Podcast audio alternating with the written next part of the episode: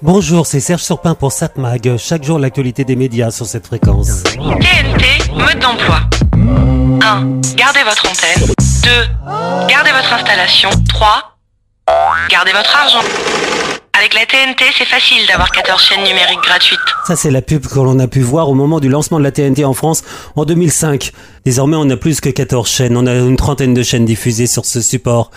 Justement, à ce sujet, le mardi 15 novembre 2022 aura lieu à la Maison de l'Artisanat à Paris la seconde édition du colloque sur l'avenir de la TNT. La TNT. Quel est l'intérêt d'avoir la TNT J'ai posé la question à Cédric David, l'organisateur de ce colloque. Déjà l'intérêt de l'indépendance de la TNT est d'être assuré d'avoir de la télévision qui fonctionne et qui ne dépend pas des dictats des opérateurs télécoms. La deuxième chose, c'est que c'est euh, gratuit. Et en période de crise économique, c'est quelque chose d'important.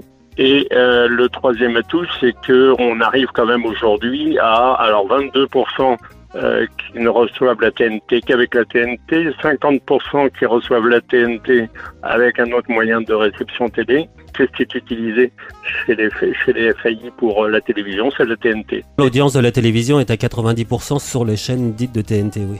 Et ben voilà, donc moralité, il faut continuer.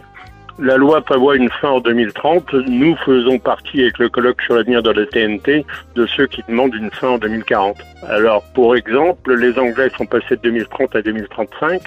Et pour autre exemple, aux États-Unis, on voit euh, que l'audience remonte considérablement. Pourquoi? Toujours pareil, les télécoms, ça coûte cher, la TNT, c'est gratuit. C'est un peu le même problème pour la radio, finalement.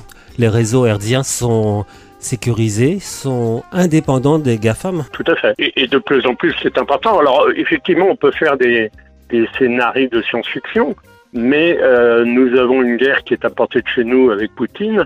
Qu'est-ce qui se passe si la guerre s'élargit un peu plus et que les installations télécom sont détruites? Ben On sera très content d'avoir euh, la TNT parce que c'est plus difficile à pirater.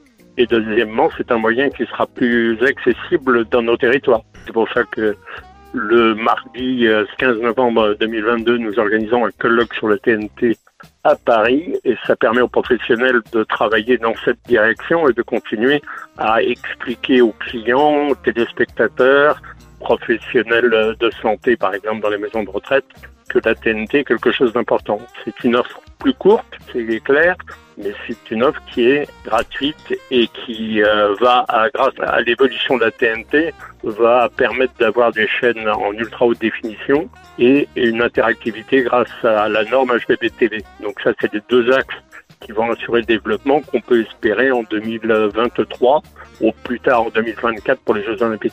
Et puis, puis le problème, c'est le problème de TNT Sat.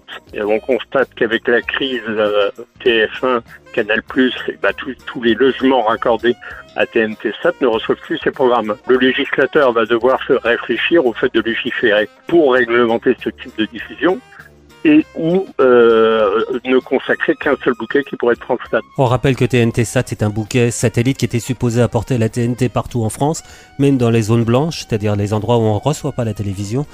Et c'est géré par euh, Canal+, et Canal+, a décidé en début septembre de ne pas renouveler le contrat de diffusion des chaînes de TF1, alors que c'était gratuit. TF1 a contesté en justice euh, la coupure du signal par Canal+.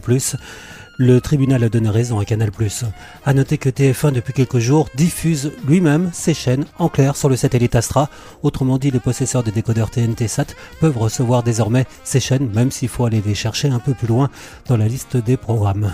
Ben, c'est aussi euh, la preuve qu'il vaut mieux être indépendant et capter euh, la télévision grâce à la TNT qu'être loué euh, lié à un opérateur télécom qui décidera, quoi qu'il arrive, de l'offre de chaîne qu'il diffusera. Que Canal Plus diffuse pas TF1, c'est leur problème mais que Canal Plus ne diffuse pas TNT, ça, c'est un scandale. Voilà, c'était Cédric David, l'organisateur du colloque sur l'avenir de la TNT, un événement qui aura lieu le 15 novembre prochain à la Maison de l'Artisanat à Paris. Vous pourrez trouver toutes les informations au sujet de ce colloque sur le site colloquetnt.com. 7 Mag, l'actu des médias. Bon, jette un coup d'œil sur les programmes de la TNT ce soir, justement à 21h sur TF1, la série humoristique Le Remplaçant. C'est avec entre autres Joe Star et Barbara Schulz. France 2, notre série à suspense. La jeune fille et la nuit. France 3, secret d'histoire. le magazine de Stéphane Bern qui évoque ce soir Rosa Bonheur, la fée des animaux. France 5, les super pouvoirs des plantes. M6, l'amour est dans le pré, épisode 10. Et puis sur Arte, vous pourrez regarder un film, il est pas tout jeune celui-là, Le salaire de la peur. C'est signé Henri-Georges Clouzot, ça date de 1953. Il y a entre autres Yves Montand et Charles Vanel. En 1951, en Amérique du Sud, des aventuriers convoient de la nitroglycérine dans des conditions extrêmement périlleuses, espérant ainsi s'offrir un futur doré.